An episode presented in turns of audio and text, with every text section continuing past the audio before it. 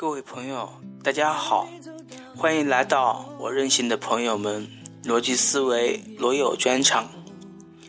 我是今天的主播唐五星，当然浑号五金的也是我。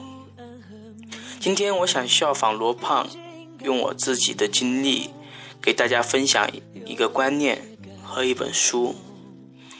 当然水平有限，希望大家能够。多多海涵，从哪说起呢？我是一个穷人，而穷差点毁掉了我。这个穷不是指物质上的贫穷，也不是指精神上的贫乏。实际上，我的家境还算不错，我阅读的书也不算少。我这里所说的穷，指的是一种心态。一种稀缺的心态。这里我先给大家解释两个最重要的名词：稀缺和带宽。稀缺指的是拥有的少于想要的，带宽指的是心智的容量，也可以用智力水平和执行能力进行量化。说到稀缺。不知道第一个跳入大家脑海中的会是什么呢？我想大部分人第一反应不是时间不够，就是缺钱。如果我说对时间的稀缺反应出来的就是拖延症，我想肯定会有一些小伙伴会反驳我说不对啊。当我感觉到一个项目或者一件事时间不够的时候，我就会更加集中注意力，然后很会很高效、很迅速的将这件事做完。尤其是在截止日期的前一天，连熬夜都会变成一件很高效的事。既然如此，你怎么还能说时间的稀缺是造成拖延症的祸首？当我这个问题容我稍后回答。当听完了我的经历，明白了稀缺的危害，你自然就明白了为什么稀缺是拖延症的罪魁祸首。关于稀缺，我要说的第一点，稀缺的会让人们对全局和未来进行判断的能力严重下降。以至于让我们做错事，做出一些从长远看来很愚蠢的选择。给大家分享一个刚刚发生在我身上的小故事。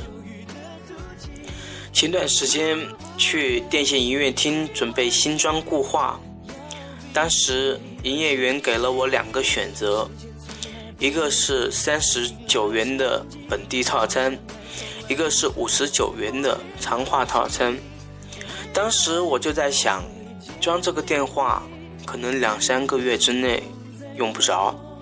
既然如此，我又何必每个月多浪费二十元钱呢？所以我就选择了三十九元的市话套餐。但是结果是什么呢？我发现基本上打的电话都是长途电话。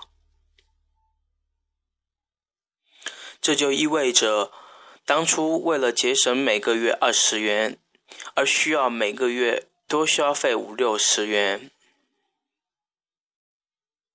后来，我也自己反省了一下，当时自己是被一种稀缺的心态所操纵了，以至于做出了这样一个看似很愚蠢的选择。我相信很多小伙伴都有过这样的经历。但是，这又是为什么呢？原来，当我们感觉到时间或者金钱的稀缺的时候，我们的大脑就会被稀缺的东西所捕获，在潜意识之中，我们的大脑就会将更多的资源分配给稀缺的事物。这个过程被科学家们称之为“管窥”。就是管中窥豹的意思，就是当你集中注意力在某一个方面的时候，其他的东西都会被你忽略的意思。有意思的是，这个过程我们会以为是我们的理性做出的选择，但实际上这是被我们的潜意识控制的。这样吧，在听这期节目的小伙伴们，我们一块来玩个游戏。现在，想象你身处在一个动物园里。我说动物园里有什么动物，你就在脑海中想象出来。但是，动物园里有狮子，有一只老虎，老虎的对面是一群猴子。但是，动物园里没有大象。怎么样？是不是有一只大象突然就闯到了你的脑海中？这就是我们的潜意识对我们的判断进行的干扰。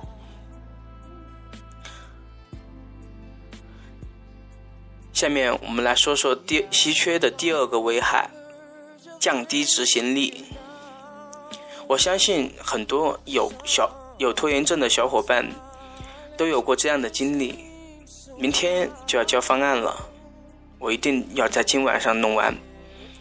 为了调整好状态，嗯，先吃个饱饭吧，然后再好好的洗个澡。好不容易都准备好了，坐到了桌子上之后呢，嗯，怎么没人联系我？还是看看手机吧，就看两分钟，都。已经这么晚了，要不今天就这样吧，明天早起再说。这在我的生活中，这样的场景经常出现。这又是为什么呢？这是因为当我们陷入稀缺的状态的时候，我们的大脑抗干扰能力就会下降，就像饿了几顿之后。我们是无法抵御食物让我们的饥饿感加重的。望梅止渴这个词就这么来的。当我们感觉到身体中的水分的稀缺的时候，想象中的青梅就可以让我们完全忽略现实条件。此外，当我们处于稀缺的状态的时候，我们的大脑。会自发的产生一些内源性的干扰，也就是一些由我们心底里产生的噪声。如果小伙伴们想体验一下什么是内源性噪声，很简单，你可以试试最简单的冥想，看看是不是有很很多画面在你冥想的过程中跳出来，让你的思绪无法集中。这些就是内源性干扰。我们的大脑在抵抗外在诱惑能力下降和内心产生噪声两重干扰的情况下，要逃离出来，需要的资源远比我们想象的更多。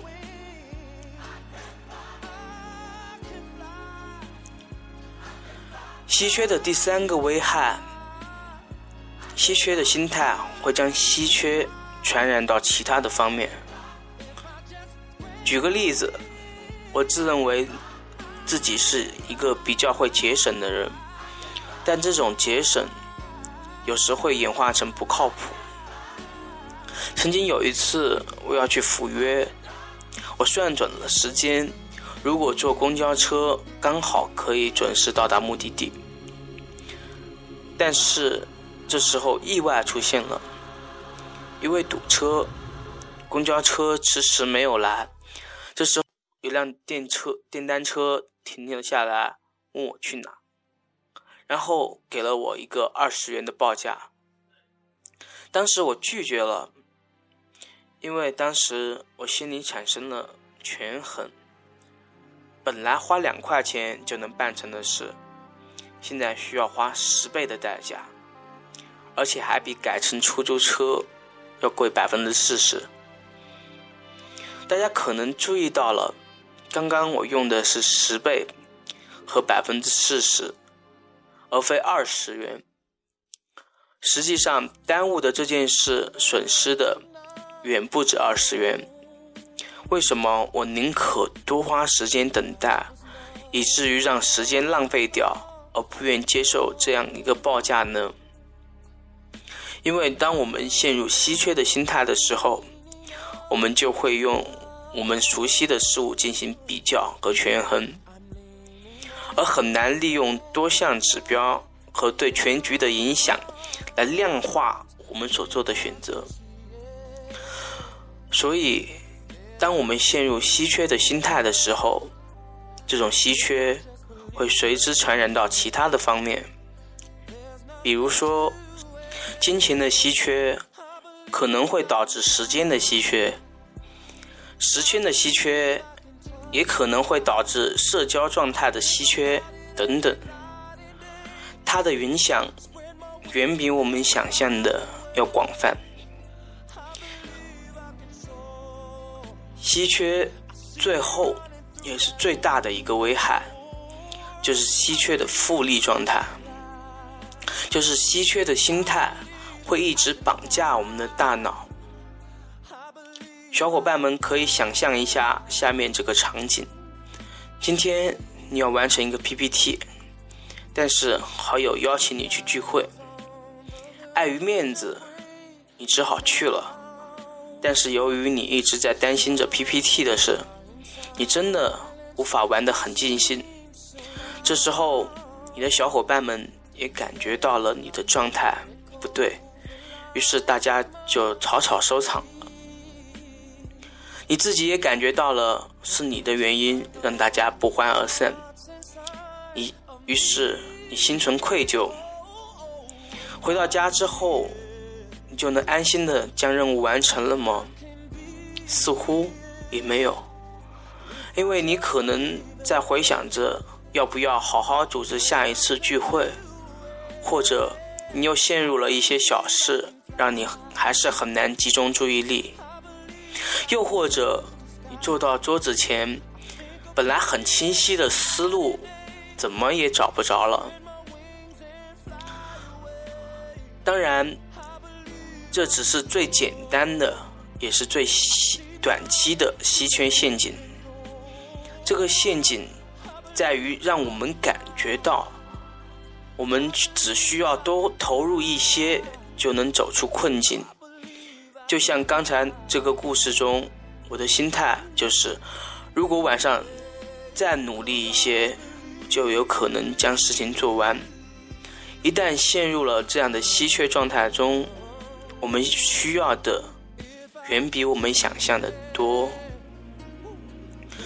这也解释了，在遭遇一些变故之后，一些好学生的成绩会一落千丈，一些本来小心谨慎的员工会犯下许多低级的错误。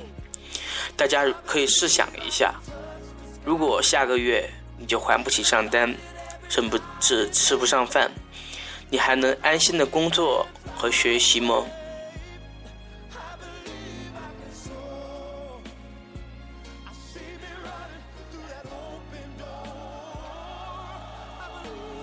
连《东吴相对论》里的梁冬也曾经说过：“囤积是穷人的病，时间碎片化是时间穷人的病。”那我们应该如何摆脱稀缺的心态，从而走向真正的富足呢？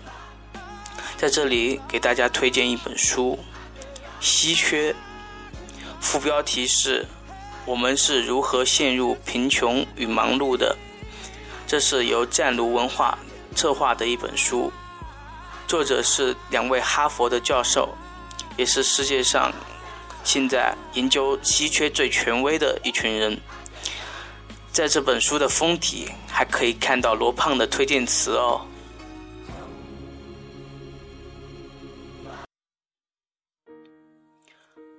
罗友们可能知道，罗胖在第一季节目中有一期，大家都有拖延症。如果还没有看过这期节目的小伙伴，可以到优酷里搜索《逻辑思维》第一季第三十六期。节目中，罗胖针对拖延症提出了两个方法，我们来看看这两个方法能不能也帮我们走出稀缺的心态。第一个方法，将需要创造力的事变成机械性的行为。这在对抗稀缺的心态上给我们的启示是：节省心智的带宽，就是不让对稀缺的担心一直绑架我们的大脑。再比如说，金钱上的稀缺如何解决呢？如果总是担心账单让你入不敷出，那么就咬咬牙，做好储蓄和购买保险。做好对走出稀缺的积累和应对风险的准备，这样我们才能逐步的走出稀缺。罗胖提出的第二个方法就是种下种子，就是将事情了解之后放下，用更有价值的事去拖延紧急的事。这实际上。就是用余弦和富足来对抗稀缺。当我们用一些有价值的事来对抗拖延的时候，实际上我们在心理上对要做的这件紧急的事是有余弦的时间和富足的能力去完成拖延的。尽管我们依旧会将这件事拖延，但是。用不同的心态对事情拖延，就会产生完全不一样的结果。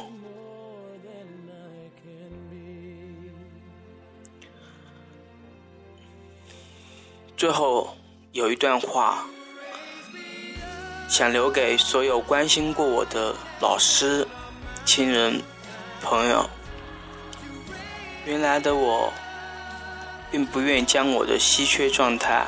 暴露出来，害怕让大家知道我被稀缺和困拖延症困扰着，害怕让你们失望，也让自己失望，害怕着害怕着就忘了要常联系。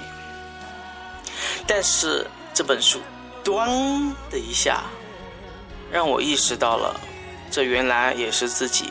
深陷稀缺陷阱中的一个表现，而要逃脱这个恶性循环的第三个方法，就是让你的同伴多给你一些压力。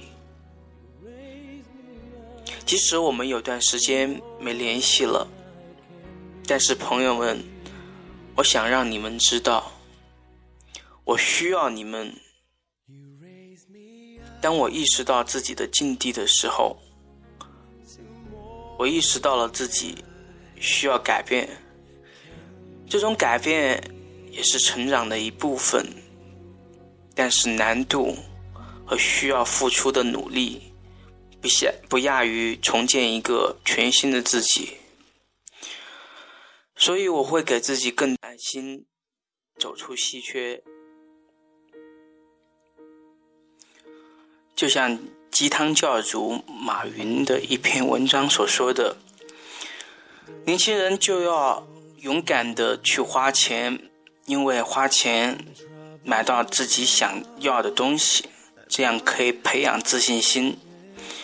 这种富足的自信对未来是很有好处的。”亲爱的朋友，如果你身边的朋友会犯一些因为稀缺，而犯的错，请给他们多一些宽容，因为带宽被占用是每个人都会遇到的。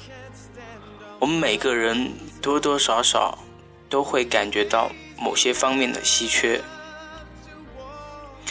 还有一个小建议是给父母的：如果可以，别太过于迷信，穷养儿子，富养女儿。至少如罗胖所说，在快乐和愉悦上让孩子是富足的，这样孩子对待时间、金钱，甚至对待自己，就会是富足的。最后，共祝愿收听这期节目的小伙伴，都终将过上物质、时间、精神都富足的生活。以上就是本期的全部内容，感谢大家的收听，我们下期再见。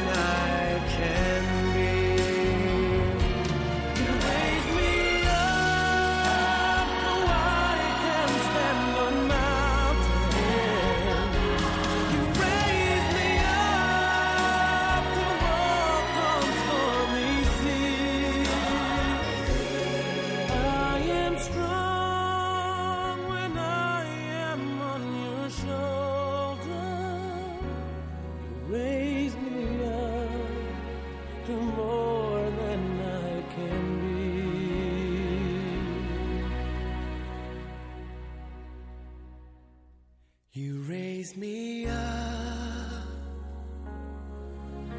to more